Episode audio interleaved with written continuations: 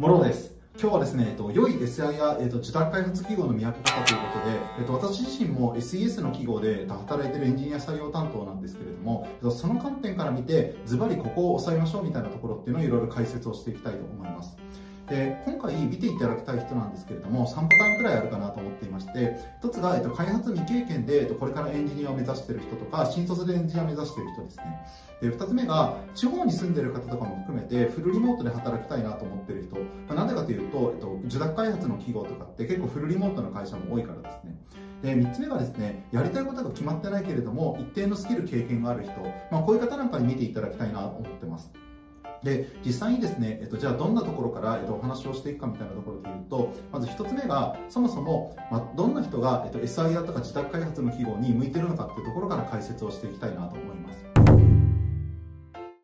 で私はですね普段転職エージェントとしても活動しててすごく思うことなんですけれどもエンジニアの方って例えば10人転職考えてるエンジニアの方がいらっしゃるとしたら多分10人中8人くらいはどんな業界に行きたいかとかあとはどういうプロダクトに携わりたいってところが実はあまり決まってない人の方が多いのかなっていう感じです。えーと、自宅開発の企業とか SIR の人って、えーと、どういう SIR の企業ってどういう人に向いてるのかみたいなところで言うと一言で言うとまだやりたいことが決まってない方とかには、えーとかなりおすすめなのかなと思ってます。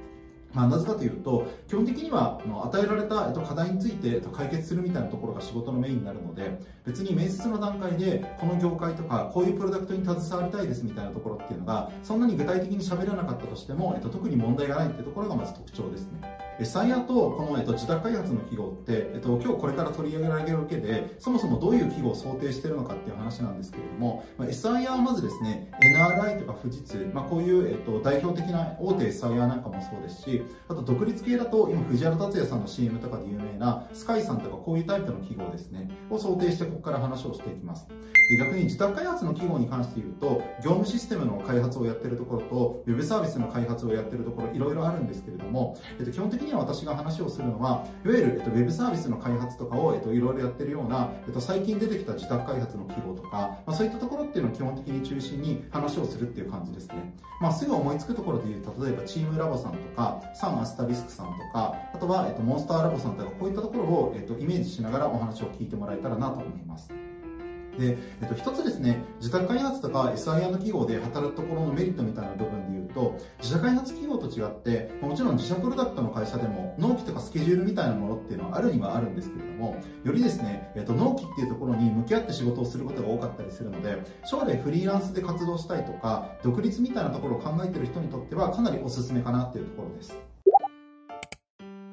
では実際にですね、この SIR とか自宅開発の企業で、えっと、どういう、えっと、要素で見極めていただいたらいいのかみたいなところっていうのを、ざっと4つ挙げて説明をしていきたいなと思ってます。えまず一つが、えっと、どういうところで見ていただきたいかっていうところで言うと、まず、えっと、クライアント企業の属性っていうところですね。まあ、どういうことなのかというと、これって、えっと、SIR のお客様なのか、もしくは、えっと、エンド企業、つまり、エンド企業っていうのは、えっと、クライアントワークとかではなくて、自社で何か独自にビジネスをやっている、そういう企業のことを指しまして、わかりやすいところだと、リクルートとか楽天みたいな会社もそうですし、みずほ銀行とか、えっと、こういう、えっと、大手の金融機関なんかもそうですね。えこういう、えっと、エンド企業の中でもですね、いろいろまたここが分かれてるっていうところが一つポイントなのかなってところがあって、例えばエンド企業でも大企業なのか、もしくは、えっと、中小企業とかスタートアップなのかみたいなところでも、扱ってる技術っていうのはそもそも変わってきます。まあ、具体的に言うと、例えば大手企業でヤクルトさんとか伊藤忠商事みたいな、えっと、すごく社歴が長い、えっと、結構伝統的な社風の企業ですね。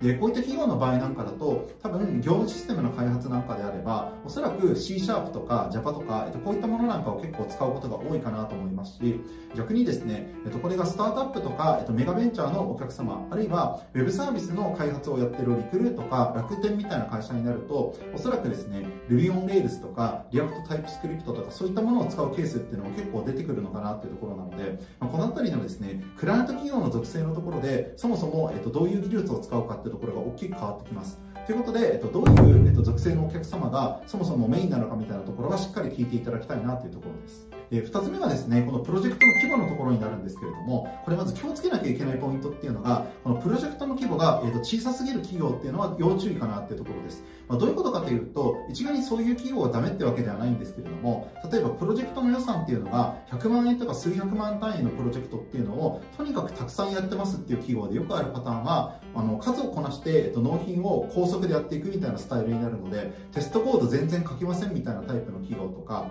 あとはですね、えっと、全体として、まあ、とにかく動けばいいんだみたいな思想で開発をする、えっと、ことが多かったりというところが一つ特徴としてあります、まあ、そういう意味では、えっと、そもそもプロジェクトの予算っていくらぐらいのものが多いんですかっていうところを聞いていただけるといいなと思っていてこれが、えっと、採用定債や例えば NRI とか富士通がやってるようなものだと多分観光庁の案件とか大手金融機関の案件とかで場合によっては数百億円の予算とかっていう感じになるんですけれどもプロジェクトの予算が逆に大きすぎたりすると今度はですねその SIA に所属している方は自分ではほとんどコードを書かないとか手を動かさないケースっていうのはかなり出てきたりするのでそういった意味ではプロジェクトの規模感が大体どのぐらいなのかっていうのを、えー、と聞いていただけるといいかなっていうところです。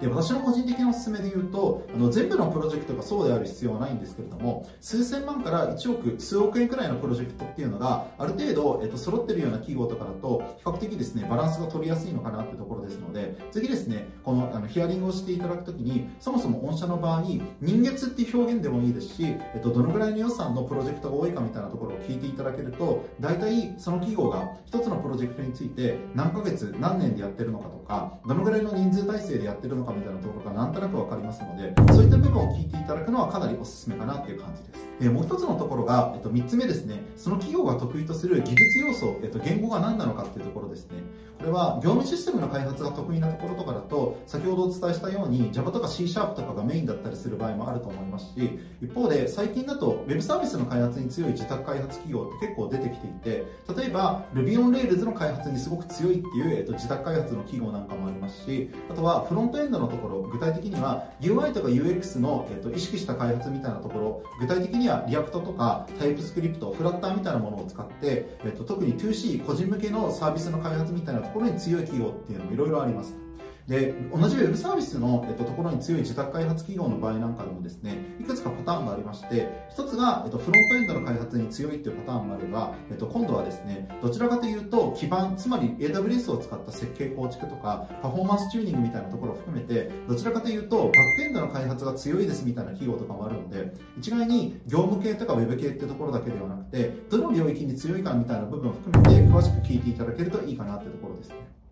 まあ、そういう意味ではですね何でもやってますみたいに言ってる企業って結構、えっと、小規模なプロジェクトをとにかくたくさん取ってるケースとかもあるので必ず得意な言語とか得意な技術要素がどんなところなのかっていうところを企業として、えっと、特徴の部分はどうですかっていう形で聞いていただくことをお勧めしています。あとはもう一つ、えっと、4つ目のところなんですけれども所属しているエンジニアのレベル感っていうところですね。これも一概に開発未経験の人とか、えっと、IT で実務経験がない方を採用している会社がダメってわけではないです。ただそういうわけではないんですけれども例えば未経験の方が3割とか、えっと、5割、えっと、入社してきますみたいな企業の場合とかだとそもそもですね、えっと、人の入れ替えがあまりに激しすぎるみたいな企業とかっていうのもあって実際私が知ってる某、えっと、ウェブサービスの自宅開発企業、えっと、この会社はですね1年目とか2年目からすごくいい経験ができるっていうのが特徴でもあるんですけれども人の入れ替わりが激しすぎて3年目とかで、えっと、一番フルカフになるみたいな企業だったりするので、まあ、こういった企業の場合なんかだと例えばすごくシニアのエンジニアから、えっと、レビューを受けたいとかいろいろと、えっと、アーキテクチャについて、えっと、学びたいみたいな方だとちょっと厳しいんじゃないかなっていう感じです。まあ、そういった部分を考えたときに、えーと、どういう、えーと、レベル感の人たちが入社しているかっていうところを聞いていただけたらいいなと思いますし特に最近だとですねこの自宅開発の企業なんかでも割とメルカリだったりとかサイバーエージェントだったりこういう、えーと、メガベンチャー出身の方とかがあえてですね、えー、と自宅開発の企業でいろんなプロジェクトをやりたいみたいな形でですね、えー、とこういう企業を選んでるケースっていうのもあるので特にメガベンチャー出身とか有名な、えー、とスタートアップ出身のエンジニアとかが一定数いるような自宅開発の企業っていうのを選んでいただくのは私私としては個人的にかなりおすすめかなという感じです。特に最近の自宅開発企業って結構年収レンジの方も上がってきてましてそれこそ PM だったら1000から1200万ぐらい出すっていう企業も普通にあったりしますしテックリードの方なんかだと800から1000以上出しますみたいな企業っていうのは結構あるなって気がしてるので、まあ、昔みたいにこの自宅開発の企業イコール年収レンジが低いみたいなところはもう私の個人的な感覚だと結構昔の話なのかなって気がしてますのであんまりそういった部分っていうのは先入観を持ちすぎずに判断をされることをお勧めします。あとは最後、まとめになるんですけれども、まとめとしては2点です。で、1つ目が、この SIR とか、えっと、自宅開発の企業って言ったとしても、結構ですね、これはいろいろな企業があるのかなってところを思っていますので、結局、えっと、クライアント企業の属性とか、あとはそれ以外で、えっと、どのぐらいのレベルのエンジニアの人が多いのかみたいな部分を含めて、えっと、いろいろとお話をしていただけたらいいかなっていうところです。で2つ目が自社開発企業と比べるとですね、えっと、自宅開発の企業の場合だと非常にプロジェクトの掛け持ちがしやすいみたいなところは正直ありますのでそういった意味で言うと技術スキルをとにかく高めたいっていう方であれば自社開発企業よりもいろいろ経験ができるケースっていうのがあります。まあ、よくあるパターンとしては、ララベルで1つプロジェクトの、えっと、開発に携わりつつ、もう1個のプロジェクトでは、 React TypeScript をやっていて、もう1個だと AWS の設計構築をやるとか、こんな感じですね。まあ、そうすると、フロントエンド、バックエンド、あとはインフラみたいなところを含めて、全部やれるみたいなケースとかもあるので、まあ、こういった形で、とにかくあのエンジニアとしての技術力を高めたいっていう方で、やりたいことが決まってない方であれば、私個人としては自社開発企業よりもいい経験ができる可能性は高いかなというところです。あとは全体的に結局ですね、えっと、 SIer というよりは、えっと、受託開発企業の話がどっちかっていうと多かったんですけれども、まあ、特に、えっと、受託開発企業の、えっと、場合なんかでいうと、今、えっと、フルリモートで働ける企業っていうのもだいぶ増えてるってところがありますので、特にこの地方に住んでる方でスキルそこそこ経験があるものの、なかなか地元にいい企業がないみたいな方なんかは、合わせてですね、この自宅開発企業のウェブサービスの、えっと、開発が強いところなんかを見ていただくのは、なかなか良い選択肢かなっていう感じです。ということで、もしですね、おすすめの自宅開発企業とか SIR について、もろから情報をシェアしてほしいっていう方なんかいらっしゃったら、YouTube の概要欄からご連絡をいただけると、ものすごくおすすめの企業っていうのがいくつかあったりするので、次、あの YouTube 概要欄経由でご連絡をいただけたらっていうところです。あと、この動画面白いなと思った方は、ぜひポチッと、えっと、チャンネル登録ボタンと、えっと、高評価ボタンっていうのを押していただけたらと思いますので、また次回動画でお会いできることを楽しみにしています。ありがとうございます。今、LINE ご登録いただいた方は、もれなく面接官が好む職務経歴書必勝法ということで、えっと、モローが特別に撮った動画をプレゼントさせていただきます。興味がある方は、ぜひ YouTube の概要欄からお問い合わせをいただけたら嬉しいです。